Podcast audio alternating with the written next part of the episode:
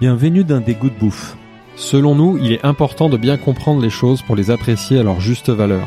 Notre mission est de valoriser les produits et savoir-faire exceptionnels dans la bonne bouffe. Ainsi, tous les 15 jours, on s'intéresse à un acteur de la bouffe qui propose à nos auditeurs une offre exclusive pendant une durée limitée. Pour chaque vente, The Good Bouffe reverse 10% de ses bénéfices à une initiative solidaire choisie par notre invité.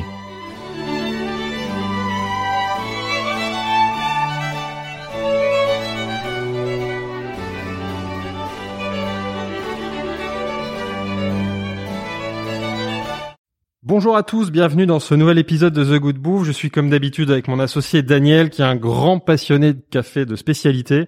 Bonjour Daniel. Bonjour Philibert. Alors aujourd'hui, nous sommes dans le temple du café de spécialité à Paris. Nous sommes dans le QG de Belleville Brûlerie. On avait d'ailleurs eu la chance d'enregistrer un épisode de Business of Bouffe avec les fondateurs en fin d'année dernière. C'était l'occasion pour nous de revenir sur toute l'aventure, toute l'histoire euh, de, l'équipe, leur engagement, leur développement, leurs actualités. Et j'invite d'ailleurs tous, ceux qui ne l'ont pas encore fait à, à écouter cet épisode passionnant sur nos plateformes audio. Ça doit être l'épisode 6. Mais aujourd'hui, on va parler davantage du produit, le café. Et pour cela, on a la chance d'être avec trois personnes clés de l'équipe Belleville Brûlerie. Nous sommes avec David le boss, Mihaelia la, la torréfactrice et Ludo le concierge en, café. Donc bonjour à tous les trois. Bonjour. Bonjour. Bonjour. Alors dans The Good Bouffe, on a aussi l'habitude de présenter une offre inédite créée par nos invités et pour nos auditeurs. Aujourd'hui, il s'agit d'une formation à distance, un parcours en quatre modules pour découvrir l'univers des cafés de spécialité euh, à la maison. Et pendant ce podcast, on va justement avoir l'occasion de tester ce parcours et d'avoir un avant-goût de, de, cette formation. Donc ensemble, on va parler du café vert, à la fois le terroir, euh, les variétés. On va évidemment aussi parler de torréfaction, d'assemblage. Et vous allez nous donner quelques tips pour bien préparer euh, son café. Mais, mais avant de vous en dire plus sur cette offre, David, est-ce que tu pourrais te présenter rapidement et surtout présenter Café Belleville? Oui, bonjour. Donc moi, euh, je m'appelle David Flynn et je suis un des cofondateurs de Belleville Bourgeois. Donc on est une maison de torréfaction qui existe depuis sept ans déjà. Euh, je pense qu'on a parlé pas mal de, de notre histoire et notre aventure euh, dans euh, le premier podcast qu'on avait fait ensemble. Mais à Belleville, on est on est obsédé du, du café des qualités. Café de spécialité, comme vous dites. Exactement. On va chercher des meilleurs cafés qu'on peut trouver dans, dans tout le monde. On va les amener à Paris où on torréfie sur place. Et là, on va torréfier avec le plus d'attention possible. On va les assembler des fois ou des fois non. Et on, on va faire tout ce qu'on peut pour avoir un produit d'exception chez vous que vous avez un café à la maison qui a un goût exceptionnel. Ben justement, si tu es d'accord, on va, on va revenir en détail sur ces, ces grandes étapes de la fabrication et de la préparation d'un bon café. Donc on y va. Et à la fin, David, tu auras les temps en fait de nous présenter cette formation en détail et de nous donner vraiment les détails de chaque module qu'on aura si on, si on suit cette formation-là. Carrément.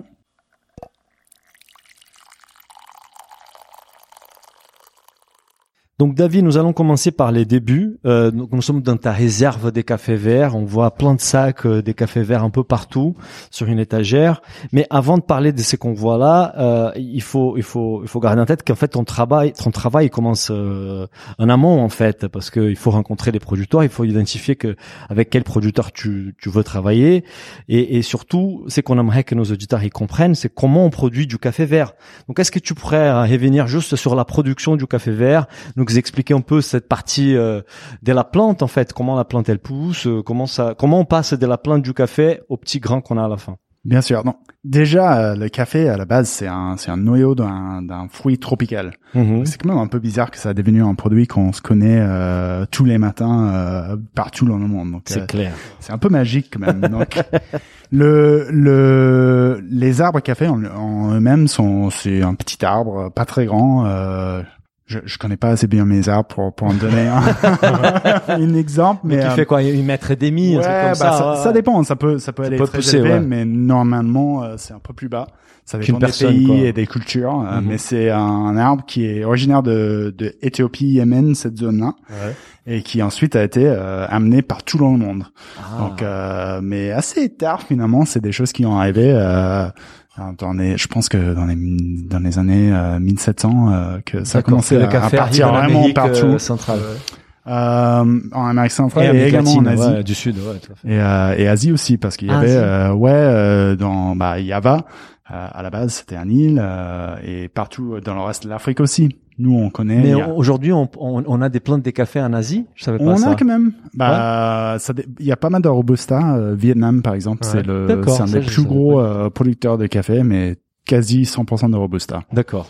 Donc, on ne sait pas consommer, on consomme pas en France du café vietnamien. Pas si beaucoup, en fait, euh, parce que c'est un ancien euh, colonie française. Donc, euh, on consomme beaucoup de café vietnamien et c'est pas toujours le meilleur café. Donc, c'est aussi pour ça que le café en France a des fois une réputation euh, mauvaise, on, va dire. Donc, euh, bon, je, pardon, déjà, déjà la provenance, ouais, ça change énormément sur la qualité du café. Mais ouais, repartons sur la plante déjà. Enfin, sur. Bah, du coup, la plante, euh, c'est, il y a des petits cerises qui se ressemblent plus à des olives, je dirais, que qu'un cerise, mais ils sont rouges ou jaunes selon le selon la plante.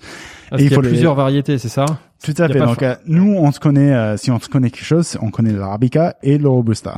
Mais ça, au fait, c'est des espèces de café. Ces mots-là, c'est parce que on les entend beaucoup, mais on sait pas à quoi ça correspond. Ça correspond à une variété de, de plantes, c'est ça, ça Ça correspond à une espèce, une donc euh, un espèce scientifique. Donc au fait, mais robusta, au fait, c'est un nom commercial. Mm-hmm. Donc robusta englobe plusieurs espèces, donc euh, café canephora, café liberica, euh, entre autres. Et donc arabica, par contre, c'est une espèce. D'accord. Euh, et dans Arabica, on a plusieurs différentes variétés. D'accord. Donc euh, et Arabica est perçu comme l'espèce, on va dire, qui produit des cafés de meilleure qualité. De meilleure qualité, avec une qualité gustative euh, bien meilleur. Après, ils sont plus fragiles comme arbre. C'est plus difficile à, à récolter, à, à, travailler. À travailler. Le robusta, euh, c'est robuste. voilà. Le nom est bien choisi. Euh, exactement. Et donc, euh, suivant, ça, ça pousse à des altitudes plus basses aussi. Alors, l'arbica pousse au mieux dans des altitudes un peu plus élevées. D'accord. Donc nous, les cafés que nous on travaille, on va dire, sont tous récoltés en altitude. Donc si on imagine en ferme, faut s'imaginer qu'on soit un pente d'un colline mhm. ou en montagne, normalement entre, euh, on va dire, 1400 et 1800 mètres d'altitude. Ouais, d'accord, assez haut déjà. Ouais. Assez haut, mhm. ouais. Et euh, suivant, on va en avoir plusieurs arbres autour, autour, plutôt des grands arbres qui vont donner un peu d'ombre au café. Et c'est très important d'être en altitude parce que ça va nous donner des journées un peu ensoleillées parce qu'on est quand même dans les tropiques, mhm. mais des nuits un peu plus froides. Du coup, c'est très similaire au vent finalement, en fait. Ah bah carrément, on a vraiment euh, des des mêmes euh, des mêmes idées, euh, des mêmes problématiques. Après, le, café c'est un peu moins développé que le vin. Le mhm. vin, on a des centaines et des centaines et des centaines et des centaines. Bah finalement, euh, plus de mille années, plusieurs milliers d'années de de tests. Ouais, et le café, c'est assez, c'est quand même assez récent. On parle de quelques centaines d'années. Oui, et c'est que je pense aussi, c'est que les cafés, c'est les cafés, les, les vins en fait, c'est un produit qui peut durer pendant des années.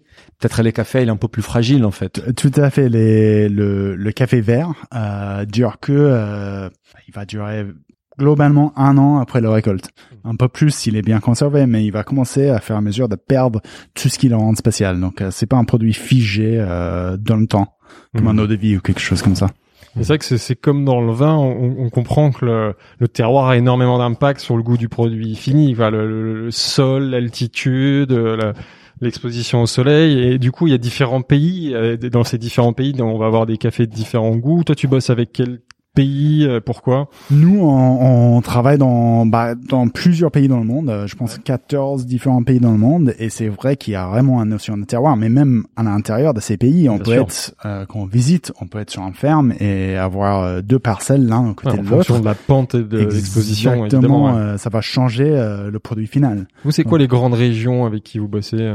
Nous, on travaille énormément, énormément avec euh, l'Antigua au Guatemala. Euh, on travaille également pas mal avec le Honduras. On a dans deux régions différentes, en fait, dans Santa Barbara, mhm. qui est euh, au nord du pays, et également dans Marcala et Chinacla, qui est un peu plus au sud, quasiment dans l'El Salvador.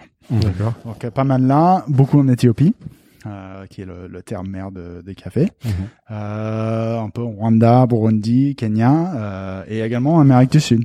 Ouais. Euh, là où en Brésil, euh, Colombie, Équateur, des pays comme ça. Il y a des régions qui sont reconnues ou, ou, aperçues comme des régions qui produisent des cafés de meilleure qualité que d'autres ou Bien sûr, on a on a quelques régions qui ont qui à force de différentes raisons ont devenu un peu plus connues. Par exemple, je pense que pas mal de monde connaît le Yergachefe, mm qui est en Éthiopie, euh, qui est en région euh, connue pour ses son son goût très floral, très fruité, euh, très citronné. Sinon, il y a des pays, bah, donc le Colombie, mhm. où l'État lui-même a fait pas mal de pubs dans les années 70 et 80 qu'on qu'on qu'on reconnaît tous, euh, ils, ils, ont des régions qui sont plus connues. Mhm. Euh, également au Panama, euh, plus récemment, il y a des régions qui ont été plus connues, euh, Boquete, mhm. principalement pour une variété qui s'appelle euh, Geisha. Euh, peut-être vous avez entendu parler. Non. Qui est un café, c'est une variété à l'origine d'Éthiopie, mhm. mais qui a été retrouvée sur un parcelle à, à ah Panama et qui est juste phénoménal. Euh, ça, ça, et ça attrape des prix aujourd'hui qui sont euh, très très élevés. Et pour faire plaisir à Daniel, le café brésilien, qu'est-ce que ça donne ah, Le café brésilien, c'est. Je sais pas si ça va lui faire plaisir. D'ailleurs. Non, j'ai peur. Je, je vois que la réponse il tremble. Je vois qu'il s'est installé à côté d'un sac de café de Brésil. Ah bah c'est pas par hasard. J'ai reconnu le, le portugais là. Il a retrouvé ses cousins. Donc euh, non, bah les cafés brésiliens, on a des, on, on en achète beaucoup des cafés au Brésil. Les cafés brésiliens sont souvent récoltés en altitude un peu plus basse. Et euh, et ont un goût un peu plus noisé, un peu plus chocolaté. Mhm. C'est aussi des, un pays où des, des productions sont un peu plus mécanisées. Mhm. Donc mhm. euh, c'est très, euh, il y a eu beaucoup de travail au Brésil et donc c'est très développé là-bas. Là où nous, euh, si je reviens à la cerise, euh, nous quasi tous les cafés qu'on achète sont récoltés à la main. D'accord. Donc euh, parce que le plupart l'arbre de café, tous les cerises vont pas être mûrs au même temps. Justement, ça allait être ma question. Comment on passe de la cerise au grain de café vert tel qu'on les voit autour de nous dans les sacs là? Carrément. Quelles bah, sont les grandes étapes hein, rapidement Il y a hein. deux deux principales voies. Ouais. Donc euh, l'un c'est le lavage et l'autre c'est la méthode naturelle ou le séchage. Ouais. Donc dans les deux cas, il faut qu'on récolte des cerises. Donc euh, là, on va essayer à récolter que des cerises mûres. Euh, Petite question, je vais te couper, mais mais quand est-ce qu'on récolte déjà? C'est quoi la saison du café? Très bonne question. Bah il y a plusieurs saisons selon le la, variété. Ah la région Selon la région, ouais. donc euh, après, euh, par déjà exemple, hémisphère sud, euh, Amérique centrale, il n'y a pas vraiment du café dans l'hémisphère nord. C'est vraiment une région euh, zone tropicale, bah, quoi. Non, les tropiques. Ouais. Donc euh, tous les tropiques. Après, ça va dépendre de, de niveau dans les tropiques, mais également de l'altitude. Bien sûr. Par exemple, si je prends l'exemple de Santa Barbara, Honduras, les cafés à plus basse altitude vont être récoltés euh, en décembre, même des fois en novembre. Neptali, il va commencer, qui est un de nos producteurs, euh, qui est très très élevé, sa ferme est à 1700 mètres d'altitude. Lui, il va commencer à récolter en janvier, il va terminer en mai. Ouais, c'est ah ouais. froid, donc mais même rien à voir quoi. Donc c'est vraiment, ça dépend vraiment euh, de l'altitude de la ferme. Et, la récolte, c'est mécanique ou c'est à la main? Ça ah, dépend. À la main. Toujours, à la main. toujours à la main? En, au Brésil, des fois c'est mécanique, euh, mais avec tout le monde que nous on bosse, c'est à la main. Toujours à la main. Bah c'est ça que sans ça, on aura des cerises qui sont pas mûres dedans. Ouais, bien sûr. Euh, Puis t'as des feuilles, t'as plein. exactement. Donc euh, c'est vraiment euh, hmm. exactement le même problème hmm. problématique que dans le vin. Donc, les triages, on va dire, des cerises qui sont à la maturité, parfaite, ça se fait déjà à la récolte en fait. Ah, ça se fait à la récolte et ensuite on va trier. Trier dans la suite aussi. Bien sûr, bien sûr. Première chose qu'on va. Du coup, si on passe par la voie naturelle, la prochaine étape, c'est de sécher ces cerises euh, suivant sur une table de séchage ou des fois sur un patio. Euh, un table de séchage, ça va laisser l'air circuler. Donc, en fait, c'est une table avec un sorte de grille. Euh, mhm. Comme ça, le café peut, peut avoir plus de l'air. Mhm. Et ça, c'est le de séchage. Donc, ça, c'est euh, naturel. C'est café naturel. C'est le, c'est le, comme on fait en Éthiopie euh, au début. Méthode euh, douce. Le méthode lavé, ça, ça s'est arrivé un peu plus tard et ça s'est commencé en Amérique centrale. Méthode lavé, c'est un peu plus complexe, donc on va d'abord dépulper le café. Donc on va les écraser dans un petit machine qui va enlever le chair et le pot. Ensuite, on va passer à l'étape de fermentation. Ouais. On va fermenter les cafés. Euh, de... Et fermenter les cafés. Tout à fait. Donc on va la fermenter de 6 heures à bah, des fois 48 heures. Euh, et là, ça va le mucilage, donc euh, faut imaginer hein, ce qui est autour d'un noyau d'un pêche, ça va séparer un peu de, du grain du café. Ensuite, on va la laver. Et le lavage, on va passer euh, dans l'eau euh, pour enlever le mucilage qui s'est qui s'est enlevé. Et ensuite, on va la sécher. Ok, là on rattrape le là où on était avec le café naturel. D'accord. Donc on va la sécher le café euh, et du coup là c'est le café en parche. Donc il y a encore un petit truc autour de le café vert. Il y a pulpe qui a séché, c'est ça Ou C'est pas exactement le pulpe, c'est plutôt un, un c'est un sorte de pot intérieur de du grain. D'accord. Ensuite, une fois que le café est séché, euh, on va le déparcher. Et ça, suivant, ça se passe pas à la ferme, mais dans un déparché, c'est ça, ça enlever cette euh, pellicule, ce reste, cette pellicule de café, donc euh, on enlève ça. Et à partir de ce moment-là, on repasse dans la tri. Euh, et on va, la plupart de nos cafés sont triés à la fois mécaniquement par des, ce qui s'appelle des tables de gravité. Ouais. Donc ça sépare par densité les différents cafés. Mhm. Ensuite, ça va passer dans un tri optique où il y a une machine euh, qui a l'air d'être un peu un, un, avion qui va séparer par le couleur et enlever des grains euh, qui ont une mauvaise couleur. et ensuite, finalement, ça va être trié à la main. Donc euh, pour nos micro-lots, ça va être mis sur une table et les gens vont trier à la main. Donc, passe plusieurs sortes de tri et ça, c'est après le tri à la récolte et vraiment suivant un tri pendant le café est, est en train de sécher. Donc, le tri pour un café de spécialité, c'est très, très important. Ce que je dis suivant, c'est quand on boit un tasse de café le matin, faut imaginer qu'il y a beaucoup de énormément de boulot euh, qui ont travaillé euh, hmm. pour rendre ce produit. Bien sûr. Euh, c'est vraiment intéressant. Après, il faut conditionner. Donc, nous, euh, c'est dans des sacs bah, chez nous, la plupart sont dans des sacs de jute, donc des sacs classiques qu'on imagine quand on pense. Qui font quoi 10 kilos en sac comme ça Plus, non, 50 60 euh, kilos. ah, 60, 60 kilos. Et à l'intérieur, on a un petit sac euh, vert qui, qui garde, c'est un sac en plastique qui garde le, le café bien pendant le transport. Mhm. D'accord. Euh, on a des fois quand même des sacs qui arrivent en sous-vide.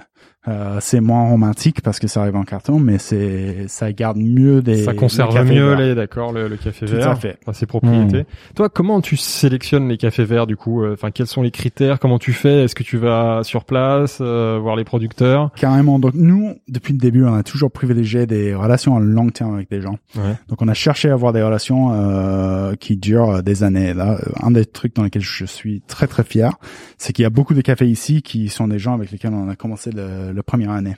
Et on a pu grandir avec eux. Donc, euh, je, déjà, si je regarde, il y a Benjamin Paz qui est un, maintenant un, véritable ami. Euh, il y a Hunapu qui est euh, un des premiers cafés qu'on en avait. Mhm.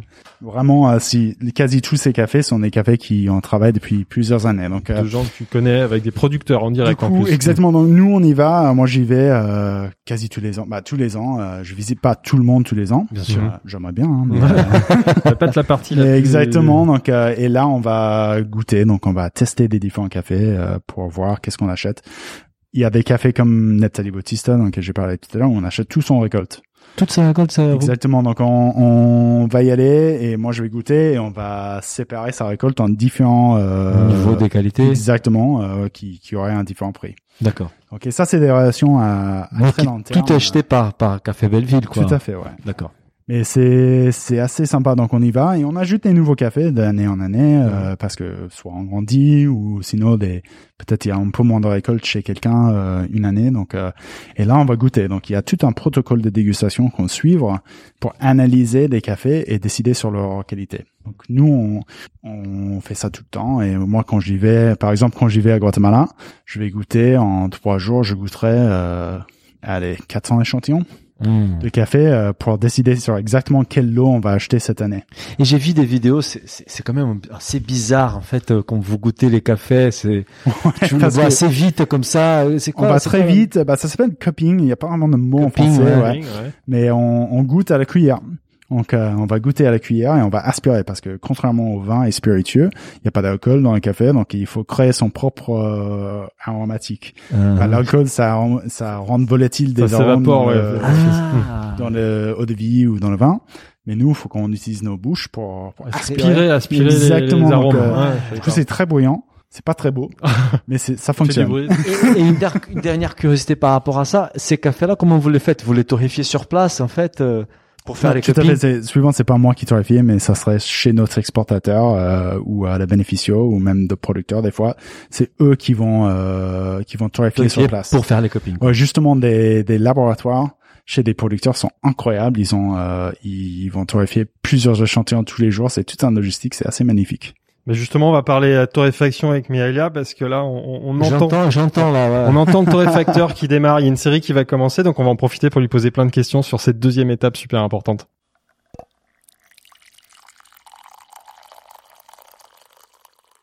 Alors nous sommes avec Mihaela, la torréfactrice de, de, de, Café Belleville. Alors déjà pour commencer, je te laisse te, te présenter. Euh, bonjour tout le monde. Euh, je torréfie pour euh, Café Belleville depuis euh, bientôt quatre ans. Ouais. Et ça fait six ans que je travaille dans le café.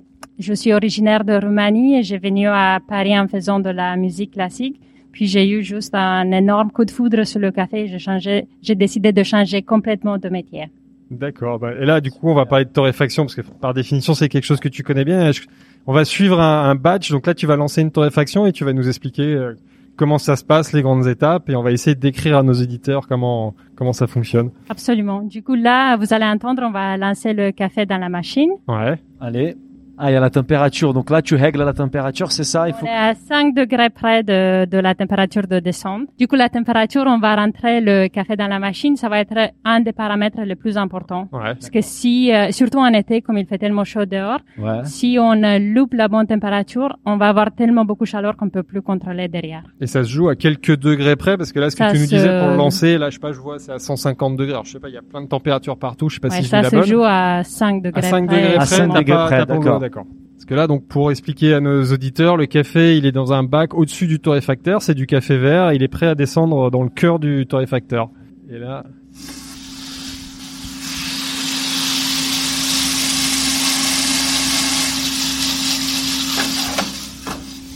Donc là, les cafés, qu'est-ce qu'il fait? Il tourne à l'intérieur de la machine, c'est ça? Exactement. Du coup, il y a plusieurs types de torréfacteurs. Nous, on a un torréfacteur en gaz. Euh, du coup, c'est une grosse machine en fond qui a un double tambour à l'intérieur et qui est euh, qui a une valve de gaz qui lui donne de la chaleur en temps euh, euh, continu. D'accord. Du coup, on va avoir les cafés qui tournent pour euh, qu'aucun se brûle. ouais. Ils ont un, un mouvement continu et euh, le, le, la température qui monte avec cette euh, valve à gaz. Il y a d'autres types de machines qui torréfient avec euh, juste l'air chaud, euh, qui du coup va être un peu la différence entre, on va dire, cuisine à vapeur ou euh, cuisine euh, au four. D'accord. En gros, si J'ai voyé la température là. Avant, on était à 150 degrés. Là, ça a pas mal baissé en fait. Exactement. Du coup, première chose qu'on peut voir sur l'écran à côté de nous, où moi je vois ce qui se passe dans la machine en temps réel, c'est le fait qu'on a chuté en température. Et ça, c'est parce que le café vert, il est à une température beaucoup, beaucoup plus baisse que la sûr. température euh, dans la machine. D'accord. Du coup, les premières deux minutes à trois minutes, on est en train de euh, regagner cette température. Ah ah. Et à partir de ce moment-là, on peut voir la courbe va euh, euh, va commencer à monter avec l'air et euh, les cafés. faut se dire que ce que je regarde sur mon ordinateur, c'est deux courbes. Ouais. Euh, c'est une qui représente la température de l'air et une qui représente la température du café. Et dans le même temps, on peut voir à quel point on gagne de la chaleur tous les 30 secondes. Tout Ce qui me fait. permet de savoir un tout petit peu en avance si je dois faire des changements ou non. Parce qu'il y a moyen qu'on on gagne trop vite de la température. Du coup, je peux prévoir de diminuer la quantité de gaz avant que ça soit trop tard. Ouais. D'accord. Et Les- comment comment tu détermines la température cible? Ça dépend de la variété de de café ou c'est la même température pour tous les cafés, euh, toutes les torréfactions Euh, ça dépend un peu de la température, de la variété, de café. ouais. Beaucoup, c'est en fonction, franchement, de, de capping, de, de la dégustation qu'on fait le lendemain. Ouais. Du coup, tous les profils euh, sont déterminés purement par le goût des cafés et comme euh, on travaille avec les mêmes producteurs depuis des années, à force de torréfier le même café euh, Connais. jour après jour, année après année, on développe un- une compréhension et beaucoup de data sur euh, ce qu'on a besoin de faire. Ouais, t'arrives à savoir qu'à telle température, le ce type de café va exprimer beaucoup plus de richesse aromatique ou qu'il est torréfié de manière optimale à cette température-là. C'est Exactement. l'expérience, ok. Après, il y a aussi le fait que euh, sur chaque café en part, j'ai une idée de ce qu'on pourrait développer. Du coup, je trouve qu'à la base, mon métier en tant que torréfacteur, c'est de relever le potentiel du café. Ouais. Et si on parle d'un café euh, lavé africain, très floral, avec une densité euh, assez dure, on va souvent vouloir des torréfactions plus rapides, avec plus de gaz, euh, qui sont torréfiés sur la partie fleur plutôt que euh, de les développer un peu trop. Si on parle des cafés de Brésil, naturel, on va parler d'une densité un peu moins forte, du coup des cafés qui peuvent facilement se brûler, des cafés qui sont euh, formidables si on développe le côté sucré, si on développe le côté fruits jaunes, éventuellement le côté caramélisé, le côté noiseté. Du coup, souvent, ça va être des torréfactions beaucoup plus longues qui vont Ouais. être poussées beaucoup plus en température. Donc, Ce qui fait qu'il y a certains euh, choix qui sont donnés juste par Ouais. euh, ce qu'on euh, désire, nous, du café. Et si on compare la torréfaction d'un café de spécialité avec la torréfaction qu'on retrouve dans les cafés industriels, par exemple, Quelles sont les principales différences entre les deux? Je dirais que les, les, principales différences sont vraiment le café vert. Parce que, euh, dans mon opinion, la raison qu'on a souvent des cafés si beaucoup torréfiés jusqu'au point qu'ils sont euh, cramés dans euh, les grosses industriels, ouais. c'est parce que de base, le café vert, il n'est pas bon. Et moi, en tant que torréfacteur, je ne peux pas faire des miracles. Si j'ai pas un très bon produit de base, je ne peux pas ajouter des arômes de vanille, je ne peux pas ajouter des arômes de noisettes, et je vais avoir plein de défauts qui sont franchement imbuvables. Du coup, la seule chose que je peux faire pour rendre ce café vendable, c'est de le torréfier jusqu'à un point où je rends tout égal, un peu noir, un peu. Exactement. C'est un café grillé qui a plus beaucoup d'intérêt. Exactement. au moins, il est uniforme. D'accord. Exactement. Donc, je pense que c'est un de, des des plus des plus principales euh, différences. Après, il y a aussi le côté opposé où peut-être parce qu'on a peur de, de torréfier trop les cafés, on les torréfie pas assez, et puis on passe sur des cafés qui goûtent un peu la paille, qui goûtent un peu le maïs, ah, euh, qui goûtent un peu la poussière. Du coup, euh, souvent, ça va être euh, des cafés qu'on trouve dans des pays qui commencent juste à débuter dans le café de spécialité, qui sont inspirés par euh, l'école de torréfaction des pays nordiques. Juste les gens de temps en temps ignorent le fait que souvent on torréfie pour un certain eau. Et nous, à Paris, par exemple, ou en France, on a des eaux assez riches. Du coup, si je fais des torréfactions extrêmement, extrêmement légères, on va pas goûter l'acidité et le fleur, on va goûter le, le côté un peu paille parce que euh, sont pas compatibles. ça. Et comment tu surveilles maintenant la torréfaction? Parce que là, donc on a le, le, grain vert qui est en train de, de tourner dans le torréfacteur. tu surveilles la température? Il y a d'autres paramètres que tu regardes. Euh? Exactement. Là, les premiers, on va dire 5-6 minutes, on surveille principalement la, les courbes euh, qui nous disent euh, à peu près ce qui se passe en temps réel. Avec le café qu'on torréfie maintenant, vers euh, mi-chemin en torréfaction, souvent je lui donne un peu plus de, de puissance en gaz que je viens de faire.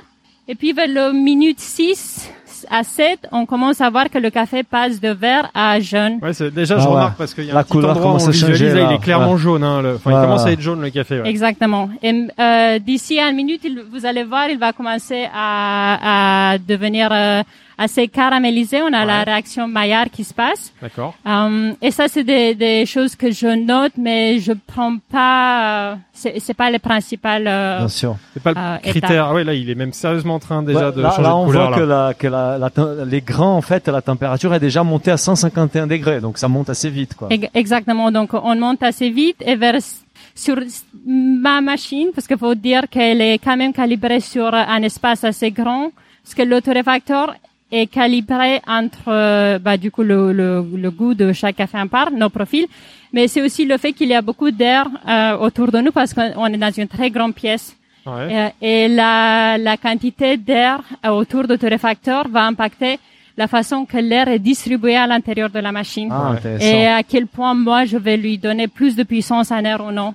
Et ça aussi va avoir un, un, impact sur à quel point on arrive à être constant euh, sur la torréfaction. Donc en fait, une torréfaction, ça peut pas être un truc automatique, hein, qu'un programme euh, qui va définir un temps de cuisson. Il faut qu'il y ait un homme derrière ou quelqu'un qui qui va ajuster tous ces paramètres, qui regarde le visuel en fonction de la température, du volume d'air. Si ouais, c'est assez complexe. subtilité et arôme et une vraie démarche de goût, oui. Pour un café spécialité, évidemment. Et même les courbes en soi, je le suis à 80%. Euh, là, si par exemple le café va va se cuire plus vite que on va dire euh, son profil, ça va pas du tout me stresser parce que tout ce que je vais me dire moi comme réflexion, c'est probablement à l'odeur, je vais trouver l'odeur que je recherche 0.3, 0.4 degrés plus loin. Ou peut-être un peu plus tôt. Du coup, euh, la façon que nous on torréfie, c'est euh, euh, c'est principalement sur l'odeur et le goût que les cafés vont avoir sur la table. Et puis le profil, c'est la façon qu'on réussit à garder tout constant. Parce que je peux savoir si euh, le gaz change, s'il pleut dehors, ça va avoir un certain impact.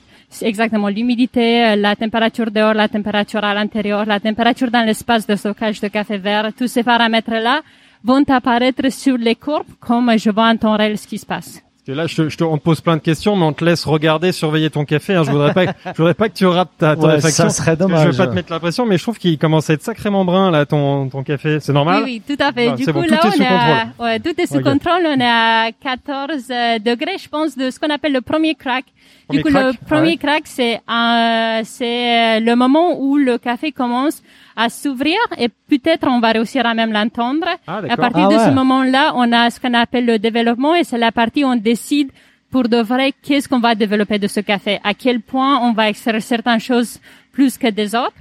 Il faut se dire que la façon, au moins comme je réfléchis moi-même à la torréfaction, on a tout le process de départ jusqu'à ici, mhm. qui souvent va avoir un impact sur le corps, sur la texture dans la tasse. Si on est juteux, si on est euh, velouté, si on est peut-être un peu astringent, si c'est un peu agressif. Et puis on va avoir le développement qui sont euh, les arômes en soi. Est-ce qu'on va vouloir plutôt partir sur le côté un peu fruité, un peu floral, un peu végétal? Est-ce qu'on veut pousser au max le côté fruité, sucré de ce café. Est-ce qu'on veut plutôt le côté chocolaté si sont ces arômes-là Donc en fait, ah, ça, on commence à entendre des bruits, c'est ça, non? Donc, bah, Ça y est. Qu'est-ce que...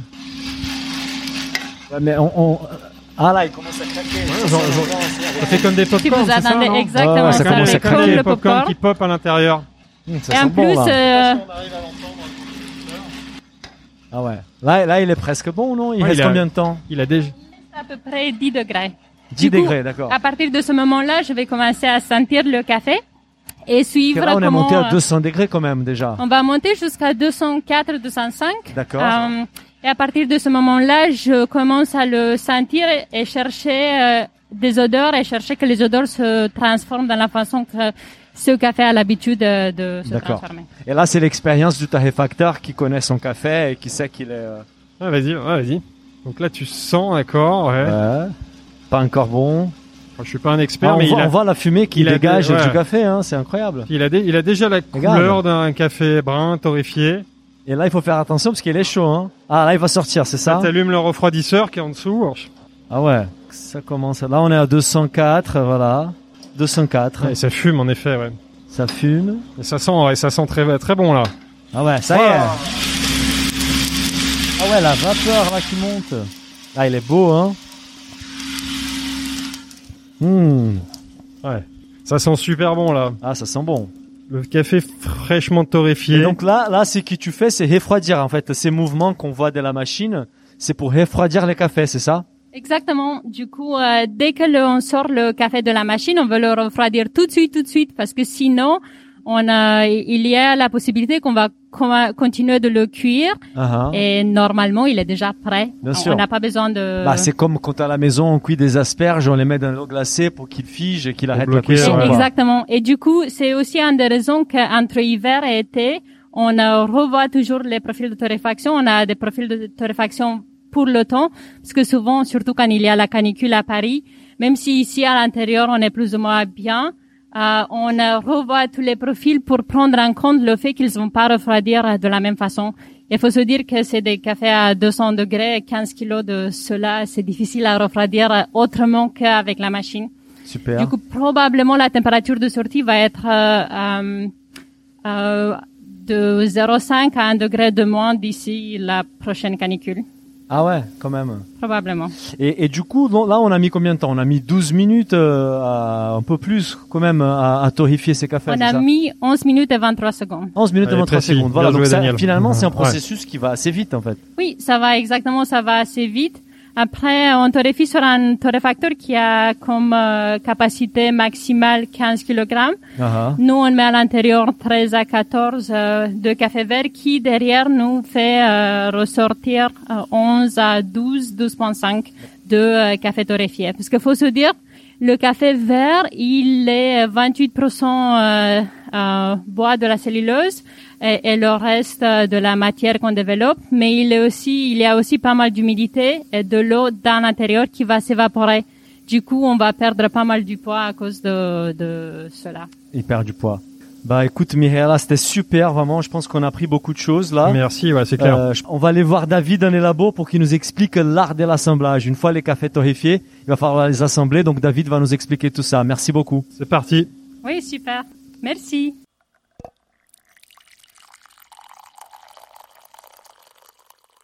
Bon, nous sommes des retours au labo avec David qui va nous parler de l'assemblage du café. Euh, première question, David. Est-ce que tous tes cafés sont assemblés déjà? Pas tous. On a deux principaux types de cafés. Donc, on a des pures origines, qui sont des cafés qui sont de, d'un lot euh, ou une parcelle euh, d'une ferme, euh, quelque chose de, très précise, mhm. euh, ou on a des assemblages. Donc, des assemblages sont, bah, dans le café de spécialité, c'est quelque chose qui était un peu mal vu pendant longtemps. C'est là où les gens cachaient leur, leur café moins cher, un peu moins hmm. bon, ils mettaient Mettez dans l'assemblage, comme ça on le voyait pas. c'est pour ça qu'on connaît l'assemblage maison. Parce qu'en fait, tous les cafés industriels, par définition, c'est de l'assemblage en fait. Par définition, c'est de l'assemblage, parce que eux, ils vont chercher un, un constance en permanence, donc ils torréfient très fort, ils, ils vont à fond quoi. Mmh. Donc alors que pour les puristes, au contraire, c'est l'origine. On n'assemble pas, comme ça, on préserve la, toute l'expression du, du bah, terroir et du café. Les dernières 15 ans, je dirais, euh, c'était un peu dans le, les origines. Depuis que moi j'ai rentré dedans, et, et, ça a pas mal évolué, parce qu'à l'époque où, moi j'ai commencé, on avait que des cafés de dans la région, on commençait tout juste à avoir des micro-lots, c'était quelque chose de très nouveau. Mhm. Euh, et donc maintenant, on a on a vraiment allé plus loin, on connaît beaucoup plus en tant que terroir. Mais il y a quelques années, nous, on s'est dit, euh, on, on, a, on a passé un peu de temps à la maison de cognac. Et on a été très inspiré par la façon d'assembler dans le cognac. On s'est dit, euh, bon, l'art de l'assemblage, comme ils disent. Exactement. Bah, en France, on a une tradition de l'assemblage qui est qui est très très poussée, quoi. On mhm. a vraiment dans le vin, dans le cognac, dans le cavados, l'idée de prendre différentes variétés, différents types de différents terroirs et de les assembler ensemble, c'est quelque chose qui date de très longtemps. Bien sûr. On s'est dit, bah, il n'y a pas raison qu'en mettant des bons cafés dans un assemblage, on peut pas avoir un résultat qui est extraordinairement bon. Oui. C'est pas parce que c'est pas l'assemblage qui qui est mauvais, c'est les cafés qu'on met dedans. Et donc on s'est lancé dans tout un, bah c'était finalement c'était un an de recherche et développement où on cherchait comment faire des assemblages de, de spécialités finalement, mhm. euh, comment faire des choses très très euh, poussées et, et, super délicieux. Et justement, comment vous le faites en fait euh, Donc c'est beaucoup de dégustation. Donc on va déguster. Bah, déjà nous en tant que contrôle qualité, on déguste tous nos cafés tous les jours. Donc après chaque torréfaction, le lendemain, on va goûter chaque lot qui ont été torréfiés. Et ça, c'est quelque chose qu'on fait depuis sept ans. Euh, donc, on a maintenant, au bout de sept ans, on a on a goûté mhm. beaucoup, beaucoup, beaucoup de cafés. donc, on a euh, ce ce palais, ce ouais, c'est un catalogue, une référence un catalogue, euh, exactement. Donc, on commence avec une idée et un goût. On va chercher un certain. On a créé six assemblages et donc six profils de goût et vraiment six histoires qu'on voudrait raconter en café. Donc, par exemple le celui qui est peut-être le plus connu, c'est Château Belleville. Mhm. Et c'est vraiment basé sur le sur le monde du vin. On a voulu faire quelque chose avec un léger touche de fouillis, euh, un corps euh, assez corpulent, mais pas non plus euh, très grand. Un léger point d'acidité, mais vraiment beaucoup de douceur et quelque chose de très équilibré et très fin. Et donc on a commencé avec ça. Il y a trois cafés dedans et on essaie de garder ce profit stable tout au long de l'année. Donc euh, c'est c'est les cafés dedans peuvent peut-être changer, mais le goût de le café vont rester stable toute l'année. Ouais, parce qu'il faut rappeler que toutes les récoltes sont différentes, que ça évolue en fonction de la saison. Donc si on veut avoir un goût stable dans l'année, il faut qu'on puisse justement modifier ces assemblages. On est toujours en train de changer. Euh, c'est Mihaela qui s'en occupe euh, de, de des assemblages. En mhm. Exactement. C'est un peu comme un maître de chez dans le dans le cognac pour le coup. Et donc elle va elle va vraiment euh, goûter quand il faut changer un assemblage parce qu'on a plus d'un café. Mhm. On va regoûter tous les cafés dedans. On va voir est-ce qu'on a un café similaire qu'on peut remplacer ou non. Euh, des fois c'est non. Il faut repenser euh, tout l'assemblage. Et, et vous et pardon, je te coupe, mais vous torréfiez d'abord et après vous assemblez ou? Des fois oui, des fois non. Moi, nous au début, on s'est dit on va toujours torréfier puis s'assembler. Comme ça, on peut parfaitement millimétrer chaque torréfaction pour être nickel. Par contre, en testant, en goûtant, on a trouvé que des fois, assembler avant de torréfier avait un meilleur résultat. Et ça, on ne sait pas exactement pourquoi, mais on sait que en dégustant à l'aveugle, systématiquement, certains cafés, on va préférer si on les assemble avant. Bah c'est super. Euh, je pense qu'on va du coup, euh, David, on va aller voir Ludo pour qu'il nous explique euh, donc comment préparer un très bon café à la maison. Bah merci beaucoup, David. Merci. À tout à l'heure.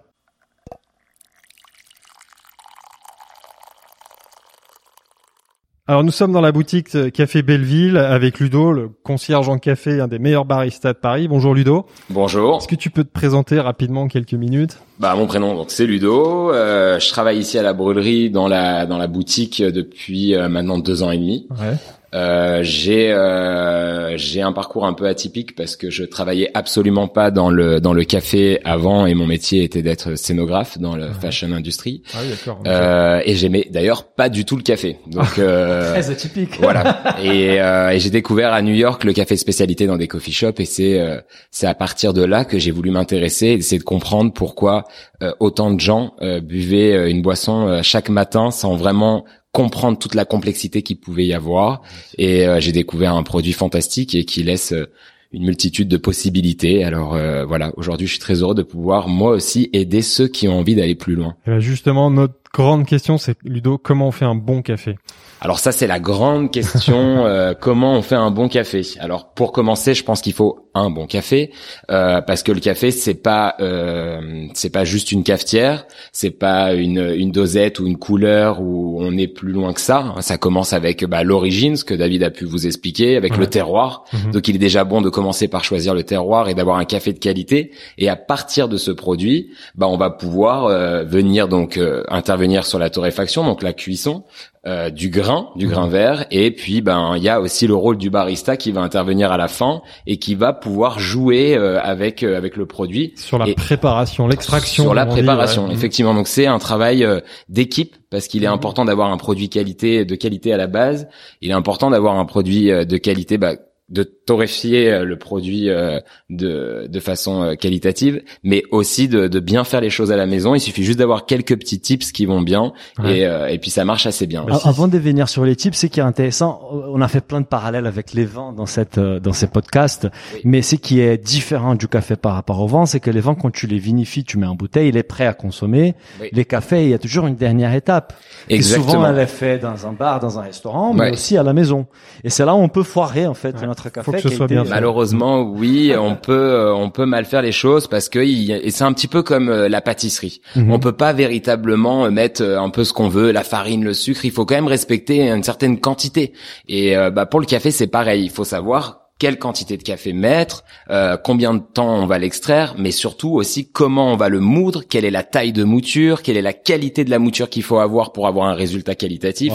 Et en fait, ça peut être complexe, ça paraît complexe, mais une fois qu'on a vraiment l'explication euh, claire, ça tout prend sens et, euh, et on peut s'amuser véritablement à avoir un produit et de le travailler complètement différemment, soit en filtre, soit en espresso, soit en italienne, et d'avoir des boissons différentes alors que le produit de base est le même. Et c'est là où c'est où c'est sympa parce que chacun dans sa cuisine peut un peu bah, jouer avec le produit et l'amener là où il a envie. Tu sais ce qui sera cool, je sais pas si c'est possible. Est-ce que tu pourrais peut-être nous préparer deux cafés, un filtre, un espresso? Ben on peut on peut peut-être euh, faire un café qu'on va préparer à la fois en filtre et en espresso. Ce sera l'occasion justement de voir ce que goûte ah, un café. Mêmes, les mêmes cafés. Ah, le même café. Comme ça, ça ah, permet vraiment de pouvoir euh, différentes. Donc on peut commencer avec la méthode filtre. Donc on a une méthode, on a un café qui va être extrait entre 3 et 4 minutes. Donc en gros, le, le café filtre, c'est c'est la méthode et la préparation d'extraction qui va nous permettre d'avoir une palette aromatique très large. Euh, on n'a pas de texture comme euh, à la différence de l'espresso où on va un petit peu comme euh, avec une loupe regarder sur un endroit bien précis. On mhm. peut regarder voir les choses un peu de cette façon où du coup l'histoire va être beaucoup plus courte mais beaucoup plus intense parce qu'on va extraire en 25 secondes un café avec une pression où on va aller chercher certaines informations. On va avoir un côté un peu élastique, liquoreux qu'on va retrouver dans l'espresso avec moins d'informations qu'on va peut-être pas avoir en termes de texture dans l'espresso, mais il va y avoir une histoire beaucoup plus intéressante en termes de, de, complexité de, et de, de richesse. Donc chaque boisson a ses avantages et ses inconvénients et il n'y a pas une qui est mieux que l'autre. Et tu dirais qu'il y a des terroirs qui se prêtent plus à l'expresso, au, filtre Alors, euh, je pense pas. Je pense que c'est surtout une question de goût en fait. Euh, comme dans le vin, bah il y en a qui préfèrent euh, le vin blanc, l'autre le vin rouge, le rosé. Et bah c'est un peu pareil. Il y a certains terroirs qui vont développer plus d'acidité ou plus d'amertume. Après, bien évidemment, il y a aussi la torréfaction qui vient jouer au milieu parce qu'en que en fonction de la torréfaction, bah, si on l'a poussé ou pas, bah, il y a aussi ça. Donc il y a tellement de paramètres, mais je pense que c'est plus une question de goût. Est-ce qu'on a envie d'avoir un café, un café d'Afrique qui va être extrait en espresso, bien évidemment, va développer beaucoup plus d'acidité que un café d'Amérique, par exemple, un mhm. brésilien. Donc du coup, après, une fois qu'on a identifié un petit peu ça et qu'on a ça en tête, ben en fonction du goût qu'on a envie d'avoir, on y va et il n'y a pas de, de règle en fait. La règle c'est chacun euh, qui se la qui se l'applique. Mais ça c'est super intéressant parce que euh, tu casses une idée reçue. Moi j'imaginais que le café fil, enfin l'extraction au fil, c'était pas une méthode euh, ben, très qualitative et que c'était un peu le normal, de l'extraction. C'est normal parce que parce que malheureusement aujourd'hui dans le monde, euh, 90% du café est pas forcément très qualitatif et très torréfié. Donc la seule chose que les gens aujourd'hui goûtent euh, c'est euh, le goût de la torréfaction. C'est comme si qu'on oubliait un peu sa tartine de pain le matin dans le grille-pain et qu'elle était complètement cramée. Bah, c'est comme si que t'étais en train de te la manger cramée, tu vois. Lorsqu'on veut, c'est que ça soit un peu croustillant, un peu sexy, tu vois. Et bah là, c'est exactement pareil la cuisson. Et si t'as as ça, en fait, comme le café filtre va décupler les arômes, si tu as un produit brûlé, ça décuple le brûlé. Donc bien évidemment qu'il a, il y a aucun intérêt de boire du café filtre. le filtre, un mauvais café, c'est normal. tu, tu vas le goûter entre 3 et 4 minutes. Alors c'est 3 ou 4 minutes de de pas bon tu vois. c'est ça le truc. Alors que si t'as un... vite quoi. Oui, alors que si t'as un produit hyper sexy, c'est décupler justement les saveurs et décupler la complexité que peut te donner un café. Et là, bah du coup, c'est un voyage pendant trois ou quatre minutes où tu vas sentir des fruits, du chocolat, des fleurs. et même avec même avec un filtre, même avec une. Et ça va laisser justement transparaître le terroir. Et c'est là où c'est intéressant. Tu vois, du rêve là. On commence par ah les bah, filtres allez, alors. Parce que allez, on commence par le filtre. Tu nous l'as bien. Alors là, j'ai fait chauffer l'eau. Normalement, on doit être euh, à 94 degrés. C'est précis, c'est pas 95, c'est 94. Oui, alors en fait la température va aussi te permettre de pouvoir aller chercher certaines choses dans le dans le, là on entend l'eau chauffée en gros, euh, la température, on a besoin de cette température pour pouvoir euh, pour pouvoir développer des arômes et aller chercher euh, en fonction de ce que tu veux, plus ou moins. La température va permettre d'aller chercher certaines choses dans le café. Donc plus tu vas aller haut, plus tu vas aller chercher des notes peut-être un petit peu plus profondes qu'il peut y avoir dans le dans le café ou un peu plus acidulé si tu es un petit peu plus bas en température. Mais après, tout va dépendre aussi de, du café que tu extrais. Et alors l'eau, tu l'avais. Alors la première chose à faire va être de rincer le filtre. Hop. Ah d'accord, donc tu humidifies, tu rinces comme tu dis le filtre. Oui, on va rincer le filtre, ça va enlever euh, le goût euh, d'amidon, le goût du papier, et ça va chauffer le dripper, chauffer la carafe pour éviter le choc thermique. il y a tout un rituel, en plus tu fais ouais, ça. c'est une petite préparation. En euh, faisant des cercles autour du filtre. Ouais. Juste pour nos auditeurs, si les sons de Ludo il est pas au top, c'est qu'il bouge partout là. on essaye de le suivre. C'est sportif. Alors, là on va faire un de nos assemblages, French Roast, autant d'Afrique que d'Amérique, on a un joli équilibre. Je vais mettre euh, du coup 30 grammes de café pour commencer. Donc tu pèses les cafés oui, avant de le... Il faut savoir parce que ça permet vraiment de toujours euh, reproduire le même résultat. D'accord. En tout cas d'essayer d'avoir le même résultat chaque matin. Euh, si tu mets toujours la même quantité, tu es quasiment sûr en fonction de de la taille de pouvoir aussi obtenir et avoir une constance dans ton résultat. ça, ça, sent bon déjà les gars. Bah, café, tu dis, c'est, c'est la pâtisserie quoi. C'est, on est vraiment dans l'univers de la pâtisserie. Tout est mesuré dans le moulin. Ah ouais. Alors là, je suis en train de moudre le café. Moulin, c'est aussi un élément qui est hyper important parce que la question c'est est-ce que je dois acheter du café moulu, est-ce que je dois acheter du café en grain? Ça c'est une super super question parce que euh, le café, si tu veux qu'il ait un maximum d'arômes et qu'il garde tout ce qu'il peut te donner, il vaut mieux le moudre au dernier moment. Plus t'attends, euh, bah plus le café va s'oxyder et au, contact de l'air, tu vas abîmer ton produit. Donc si tu gardes pendant des jours et des jours ton café moulu, bah il y aura moins de goût. Donc c'est c'est moins intéressant. Surtout si tu achètes un café de qualité, bah c'est triste de pas avoir toute l'histoire. C'est comme ah, si tu achetais un livre et que t'as racheté la, la fin et que tu connaissais jamais la fin. Donc ça c'est euh, la qualité de ton moulin et un moulin c'est quand même assez essentiel si tu veux. Euh, Ça si tu conseilles quand tu conseilles tes clients, tu dis qu'il faut peut-être commencer par là en fait, c'est le Exactement parce que la question est toujours quelle est la machine que je dois acheter absolument? Parce que moi je veux du bon café.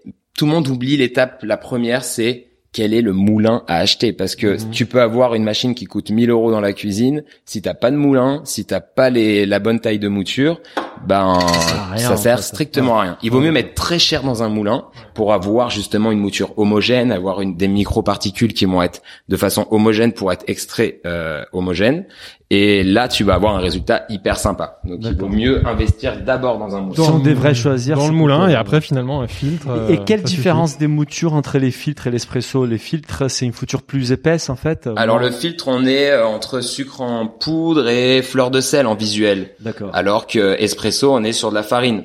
D'accord. Pour vous donner une idée, après, euh, c'est ça, ça, peut être euh, voilà. En cas sur le l'espresso, on est sur une mouture plutôt fine et le filtre sur une mouture plutôt grossière. Et ce qui est sympa, c'est que tu fais donc tout sur la balance. Donc en fait, tu sais exactement la quantité d'eau que tu rajoutes pour. Euh, exactement. Ce que je veux, c'est extraire mon café entre là entre 3 et 4 minutes. Les premières choses qui vont sortir du café sont les acides et après l'amertume. C'est la synergie de l'acidité et de l'amertume qui va aussi pousser la sucrosité naturelle qu'il va y avoir dans le fruit. Mmh. Donc c'est pour ça que si tu as un produit de qualité, tu vas y retrouver de la sucrosité sans pour autant y ajouter du sucre. Donc euh, ça c'est aussi euh, la petite chose à savoir. Et là, tu rajoutes. Euh, là, je rajoutais par palier en fait. Par palier. Pourquoi tu fais ça en fait? En fait, chaque palier. Alors déjà, il est important de verser euh, tranquillement, avec euh, idéalement avec une bouilloire Bexing qui va te permettre de contrôler le, le flot d'eau que tu vas verser sur ta mouture, mhm. parce que tu veux caresser la mouture pour pas venir faire de puits. Si tu as un trop gros jet qui qui part dans ta mouture, bah l'eau va aller trop rapidement vers la carafe, vers le bas, et tu vas pas aller suffisamment extraire et infuser. elle passe pas de euh, manière homogène sur le On a besoin euh, exactement. C'est toujours ce, ce, ce, mot homogène et que l'eau soit toujours de façon homogène en contact avec la mouture pour aller chercher. Euh, donc je vais faire par palier. c'est risotto quoi. Tu dois toujours les mouiller pour que ça continue à couillir. Et, puis là il y a, y a, un geste. Hein. Tu fais vraiment tourner le, le, jet d'eau dans le filtre. Je vais faire une petite euh, spirale. Je vois que Philibert va se lancer dans les cafés filtres à la maison là bientôt. Bah oui, pour le finalement c'est plus simple. Ouais, non, c'est. un moulin, c'est ça. C'est ça. Ah, j'ai une question. Bah, je, en fait, c'est que les cafés filtres, en fait, c'est aussi contre-intuitif, mais c'est peut-être les cafés qui a plus d'éthéine, c'est ça à la fin? Exactement. En fait, euh, un espresso c'est 25 secondes, donc la connexion entre entre l'eau et, et, le café c'est 25 secondes plus ou moins, et euh, un filtre entre 3 et 4 minutes. Donc forcément, l'eau a beaucoup plus le temps de se charger en caféine. donc si tu bois un grand bol de, de, de, café filtre, tu tiendras beaucoup plus longtemps dans la journée qu'un espresso. Alors ah, là, le filtre est plus fort. Ah, bah, pareil, Si, si tu bois euh, un litre de café filtre, je peux te dire que tu vas tu risques d'être vraiment euh, ouais. Bah, je vais réveillé. en fait, c'est ça que je savais pas, mais finalement, c'est c'est bien de les boire les matins parce que ça te réveille et peut-être à l'après-midi après les déj, tu prends un espresso. Tellement pensé l'inverse, un petit café fil plutôt l'après-midi. Oui, bah tout le monde, même souvent mes clients me disent, moi je les aime bien corsés, bien serrés, ça me réveille bien. en fait, ça te réveille parce que ça te fait tellement mal à la tête que du coup, ça te réveille pas dans le même ouais, sens. C'est pas la caféine, en fait. C'est le goût qui, qui agresse ton palais. Ce que j'ai découvert avec ma tarte des cafés de spécialité, c'est que finalement, c'est pas une règle, mais ils ont plus tendance à valoriser les filtres que l'espresso. Bah parce que en fait le café filtre c'est aussi très proche de, du cupping, tu sais euh, le protocole de dégustation qu'on utilise qu'on utilise pour tester aussi nos batchs, pour tester bah pour acheter pour que Bien sûr, ce qui nous a expliqué David. C'est ce qui va te permettre de voir le, le plus d'informations dans le produit. Donc c'est pour ça que les gens qui aiment le, le café bah vont aussi bien souvent sur le filtre parce que t'as une histoire qui est tellement intense que t'as envie de, de, lire toutes les pages, tu vois. c'est manuel, il y a pas de machine du coup là, t'es vraiment en contact avec le produit. C'est toi qui gères justement le dosage de l'eau, tout. Hmm. Hop, voilà, 500 millilitres, 30 grammes de café. Ça, c'est le ratio que j'ai utilisé pour la méthode euh, Kalita. Donc ça, c'est japonais. On a un porte-filtre qui a le fond plat avec un, un filtre un peu rigolo parce qu'à l'intérieur, il a des petites vagues. Alors, ça a une vraie utilité parce que le filtre plat va nous permettre de ralentir l'extraction, donc de prolonger encore le contact entre le café et l'eau et de pouvoir aussi détendre la taille de mouture et d'avoir une espèce de constance aussi euh, dans, dans le résultat. Mhm. à la différence de sa de sa copine la V60 qui va être conique là bah on va avoir euh, parfois euh, on est obligé d'affiner légèrement la, la, mouture parce que ben forcément l'eau coule plus vite vers le bas. Mhm. et du coup quand tu affines chaque petit mouvement et chaque paramètre va avoir un impact sur le goût, sur le goût. et ça du coup voilà. donc si t'es pas bien réveillé le matin il faut pas oublier que c'est quand même quand tu te lèves que tu bois un café. Si tu le loupes t'es un petit peu voilà contre déjà. Ah, Donc autant partir sur des méthodes et c'est ça aussi qu'on aime bien euh, expliquer aux gens, c'est quelles sont les méthodes les plus adaptées en fonction de, de chacun. Bah super. Alors là on a fini le café filtre. On va les goûter. Je te propose aussi, parce que là, on, pour qu'on perde pas du temps, que tu lances l'espresso, du coup. Ouais, allez, c'est parti. Et là, c'est, là, c'est une extraction qui est beaucoup plus rapide. Alors, beaucoup plus rapide. On va, du coup, avoir un porte-filtre euh, avec un filtre. On va mettre une quantité de café un peu, légèrement moindre, mais bon, par en ratio, c'est ça peut être assez proche en fonction de la recette qu'on va qu'on va imaginer. Mhm. Et on est bah là pour le coup à une une mouture qui est proche de la farine avec une pression de 9 bars qui va s'exercer sur le, sur le café. Donc on va aller chercher des choses avec la, la force et, c'est ça qui va nous donner ce côté un peu euh, un peu liquoreux, un peu élastique, un peu huileux, mhm. aussi qu'on recherche la texture en fait dans les dans l'espresso. C'est ça qui est intéressant, c'est la texture. Mmh, magnifique ça. Donc là, c'est pour quoi? Deux personnes, ça, ou c'est un double euh, Là, je vais te faire, oui, un pour euh, deux tasses. Deux tasses. Ouais. Donc on a 20 grammes dans le porte-filtre et on va faire couler le tout avec 55 millilitres sur les deux tasses. Tu vois, j'ai une petite balance qui va me permettre aussi de contrôler ah ouais, le carrément, et une balance pour les tasses. Après, à la maison, on a nos habitudes avec nos tasses, on connaît plus ou moins les niveaux de la tasse. Oui, alors là, c'est vrai qu'on est on est sur des, des petites machines qui euh, qui sont un peu des machines de compétition, mais il y a tellement de façons de faire les, les choses simples à la maison et euh, voilà, on peut très bien avoir de jolis résultats avec des machines même manuelles. Il existe tout un tas de, de possibilités et d'alternatives pour avoir des, des espressos euh, aussi bons euh, à la maison que dans des, des coffee shops. Euh, c'est vrai que tout le monde a un peu peur de, de, de faire l'espresso et de se louper, mais en vrai, c'est hyper facile. Si on a les bons tuyaux, les bons types, c'est un super café. On peut, on peut à la maison avoir des choses très sympas. Bah super.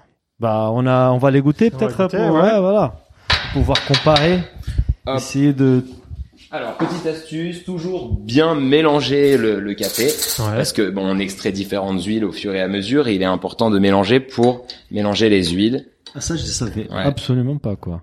Ça c'est le petit, euh, la petite cuillère. Hop. La petite touche finale, on mélange le café, même l'expresso. Hop. Alors, et la question qui fâche, Ludo, sucre ou pas de sucre? Alors, elle fâche absolument pas parce que le café on le boit comme on l'aime. Euh, nous, l'idée étant de démocratiser le café de qualité, donc on veut pas imposer quoi que ce soit aux, gens. Euh, j'ai des clients qui euh, qui prenaient du sucre et puis il a fallu peut-être un mois, deux mois, trois mois et ils enlèvent tranquillement jusqu'au moment où ils vont dire ah mais en fait j'aurais dû l'enlever direct parce que c'est vachement meilleur sans. Mais quand tu bois du café depuis peut-être 10 ans, 20 ans, 30 ans, 40 ans, ben il est difficile de moi j'ai j'ai 33 ans de dire par contre ici tu bois sans sucre. Ben non en fait. Il faut que ce soit une boisson plaisir et si tu as envie de mettre du sucre, du lait, euh, de l'alcool, tout ce que tu veux, en vrai, si ça, ça te fait plaisir, fais-le. Après, en vrai, il est mieux de pas en mettre. Mais, tu l'as dit, voilà, tu l'as dit quand voilà, Et voilà. mais chacun son. Allez, on, on goûte. On va goûter. allez. du coup, c'est le même café hein, à l'origine. Donc, il est bien de commencer par le filtre d'abord. Tac.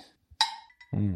Alors, Philibert, tu nous décris ce que tu alors, je vais le goûter avec vous. Alors, il est un peu chaud, pareil. c'est ce que j'ai dit. Ça, très, très le deuxième petit tips encore, c'est de laisser refroidir, de le boire quand il est chaud, de le boire une minute après. Vous allez voir, il va continuer euh, d'évoluer. Et on mhm. va avoir plus d'acidité, on va avoir un côté un petit peu plus euh, floral et fruité dans les deux trois minutes qui vont suivre. Et on boit quel café là C'est un assemblage On n'a pas parlé de ça en fait. C'est un assemblage qui s'appelle French Roast. French Roast. Euh, c'est un assemblage qui a autant d'Afrique que, que d'Amérique. En fait, l'idée étant de, de trouver un équilibre aussi, parce que bien souvent les cafés d'Afrique, on développe souvent des acidités, le côté floral, le côté fruité, et on a après plus les cafés d'Amérique qui vont bah, c'est, il peut y avoir des exceptions, mais qui vont développer plus ce côté un peu gourmand, un peu cacaoté, mmh. fruits à coque. Donc le fait de mélanger aussi euh, différents euh, terroirs et des pays euh, qui n'ont rien à voir les uns avec les autres, c'est l'opportunité d'aller créer des histoires qui n'existent pas quand quand le, le, terroir est seul. Après, on est très transparent dans ce que l'on fait parce que justement sur chaque paquet, il est écrit les terroirs mélangés. Même les gens peuvent reproduire eux les assemblages parce qu'on les vend aussi en single origine. Oui, oui. Donc euh, ça c'est aussi rigolo de, de voir, c'est un peu comme mélanger les couleurs primaires, tu vois. C'est d'aller repousser euh, les limites euh, du goût. Donc là vous avez Là on retrouve les deux, on retrouve cette acidité là, mais c'est côté un peu plus chocolat, cette rondeur. Il y a une richesse aromatique. Alors moi je pense que j'avais jamais goûté un café filtre préparé dans ces conditions-là, mais c'est vrai qu'il y a une richesse aromatique, je m'attendais pas à ça. Ouais. il y a une longueur en bouche, il y a des trucs vraiment. Alors après ça peut être très surprenant parce que comme tu n'as plus le goût de la torréfaction, donc ce goût un peu un peu brûlé, euh, ça peut être très déroutant. Et le premier mot qui vient souvent en tête, c'est que c'est quoi ce jus de chaussette? Parce que tu ah, t'attends à quelque chose de beaucoup plus amer. Et comme du coup ce goût-là n'existe plus trop dedans. Mhm. et bah du coup ça peut être déroutant. Mais euh, une fois qu'on commence on peut plus revenir en arrière parce que le jour où on revient à un produit un peu basique on se dit waouh c'est raplapla. Alors que là ça part un peu dans tous les sens. C'est montagne j'ai goûté donc euh, l'espresso là et et c'est vrai que je trouve beaucoup une une euh, comment dire une complexité qui est beaucoup c'est beaucoup moins complexe que les filtres en fait. Je oui, suis sur les côtés la texture mais c'est juste un bouche j'ai la texture ouais. C'est vraiment un zoom. C'est comme si qu'on réduisait complètement euh, ça va peut-être faire ressortir. Et bon, après, ça va aussi dépendre du, de la seconde parce que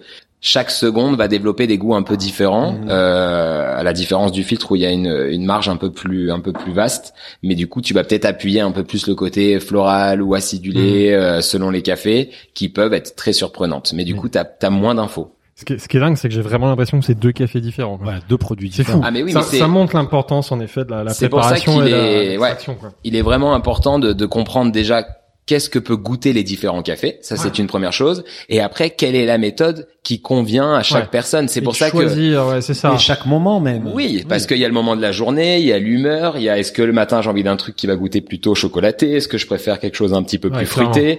Et du coup, c'est pour ça que même des clients qui sont clients depuis longtemps, bah, on essaye de toujours aller toujours plus loin en leur disant ah bah regarde essaye peut-être de changer de prendre ce terroir mmh. et de le faire en espresso et tu verras que peut-être tu pourras y trouver une nouvelle histoire et apprécier différemment. Du coup tu peux jamais t'ennuyer. C'est ça c'est sans limite. Et euh, cette sans limite bah des fois les gens peuvent être perdus et nous on est là pour les aider à, aller repousser. Toujours et, c'est justement donc ça c'est qu'on propose dans cette euh, dans, cette formation c'est que tu vas passer du temps euh, avec les acheteurs de, de cette offre pour les expliquer avec Exactement setup à eux à la maison, Exactement. quelle est la meilleure façon de faire quoi. Ouais, c'est ça. Même parfois, il y a des gens qui, qui viennent avec leur cafetière et qui ont un peu honte et qui disent ah moi j'ai une italienne, mais vous savez, je, je leur dis mais super si vous mettez de l'eau chaude dans le fond, si vous mettez ça, que vous mettez cette quantité de café, et ils arrivent, ils me disent ah waouh c'était trop bien et effectivement bah je réapprécie une cafetière que j'avais mis un peu de côté. Donc euh, c'est l'occasion de ressortir toutes les dernières questions avant de revenir avec David pour qu'il nous explique donc l'offre. Là on est bientôt l'été, il commence à faire chaud, les cafés glacés ça se boit, ça c'est une boisson d'été. Est-ce qu'on fait ça à partir d'un café espresso, d'un café filtre, peu importe, qu'est-ce que tu recommandes? Il y a plein de façons de faire. Ma ma, ma méthode préférée est de faire couler un café filtre sur des glaçons parce que grâce à la chaleur comme j'expliquais tout à l'heure la température aussi peut avoir un impact mais pour moi la chaleur va aider à aller chercher toutes les informations et à partir du moment où ça va tomber sur les glaçons ça va figer ah euh, le produit et là tu vas pouvoir le garder dans bah, dans ta thermos et partir euh, au travail avec ton petit café frais euh, et ça c'est vraiment une méthode qui est assez chouette et en café filtre du coup tu as toute cette complexité du filtre mais en froid et là c'est pour toute la journée vendu. Écoute, on va aller voir David. Bah, c'est parti pour qu'il nous en dise un peu plus sur l'offre que vous nous avez préparée. Merci beaucoup Ludo, c'était génial.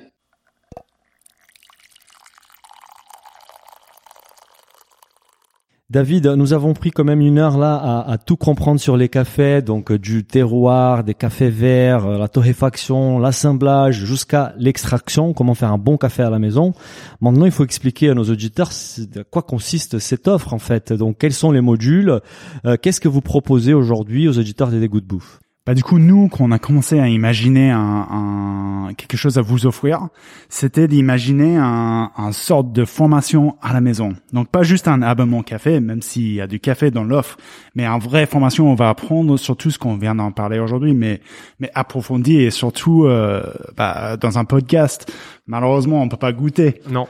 c'est un peu, euh, c'est un peu difficile, mais là, on va vous offrir la, la capacité la possibilité de goûter euh, tous ces différents cafés. Donc ça, c'est quatre mois de café avec tout un sorte de vidéos, de consultations, des petits brochures, des paquets. Ça va, on va vraiment essayer à vous rendre euh, une grosse partie de nos connaissances euh, sur quatre mois à la maison. Donc le premier mois, c'est, bah, faut commencer à la base, c'est comment préparer un bon café à la maison. Donc euh, parce que quand même euh, c'est le c'est le plus important. On est d'accord. en fait, c'est un peu ce qu'on a commencé à voir avec Ludo, mais d'une façon plus approfondie. Et surtout, ce qui est intéressant, c'est que on va pouvoir se consulter avec Ludo. En fait. Exactement. Donc, si vous avez apprécié Ludo tout à l'heure, euh, vous allez pouvoir passer 15 minutes avec lui où il va vous aider sur votre euh, installation de café chez vous.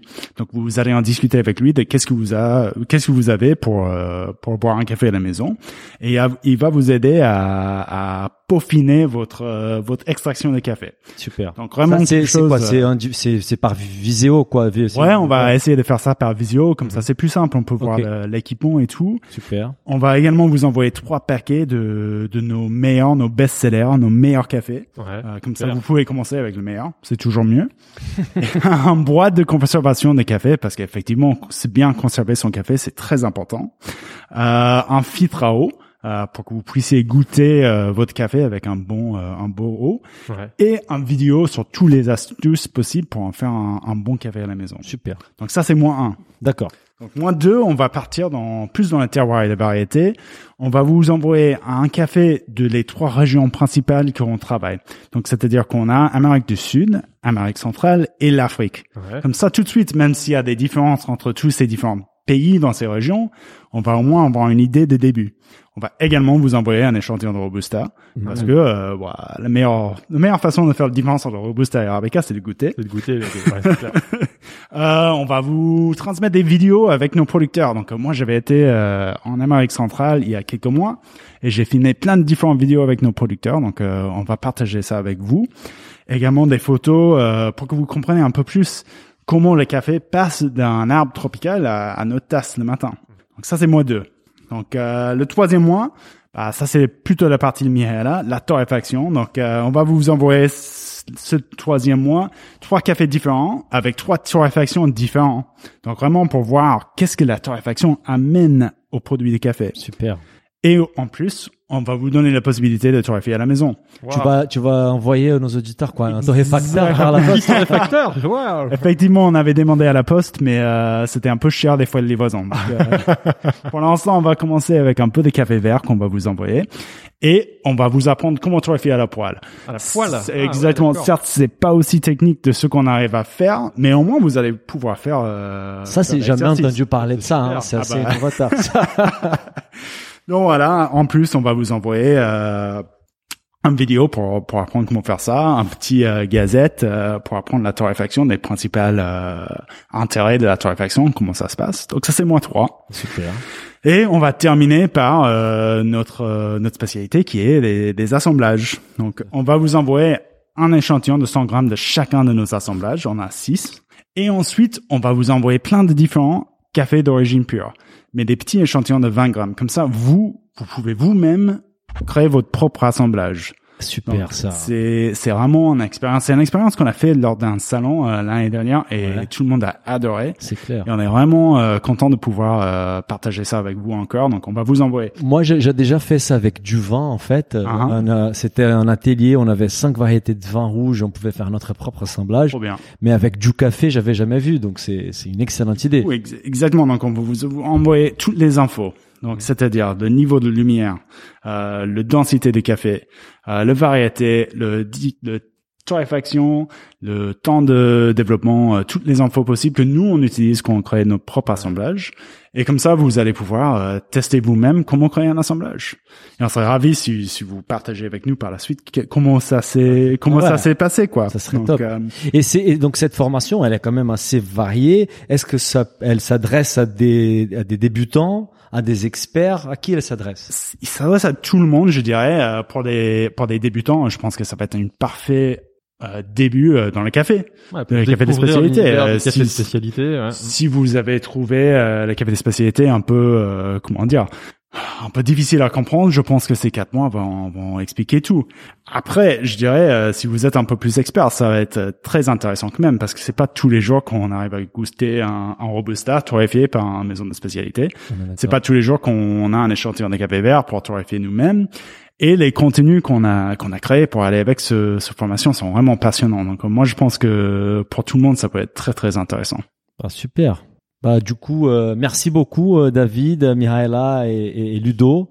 C'était un vrai plaisir de, de, de, de, faire ces parcours avec vous et de mieux comprendre les cafés de spécialité. Je pense que, que, que ça, ça plu à nos auditeurs et que la formation va leur plaire encore plus. Merci à tous les trois. Merci beaucoup. Merci, au revoir. Salut. On espère que cet épisode vous a plu.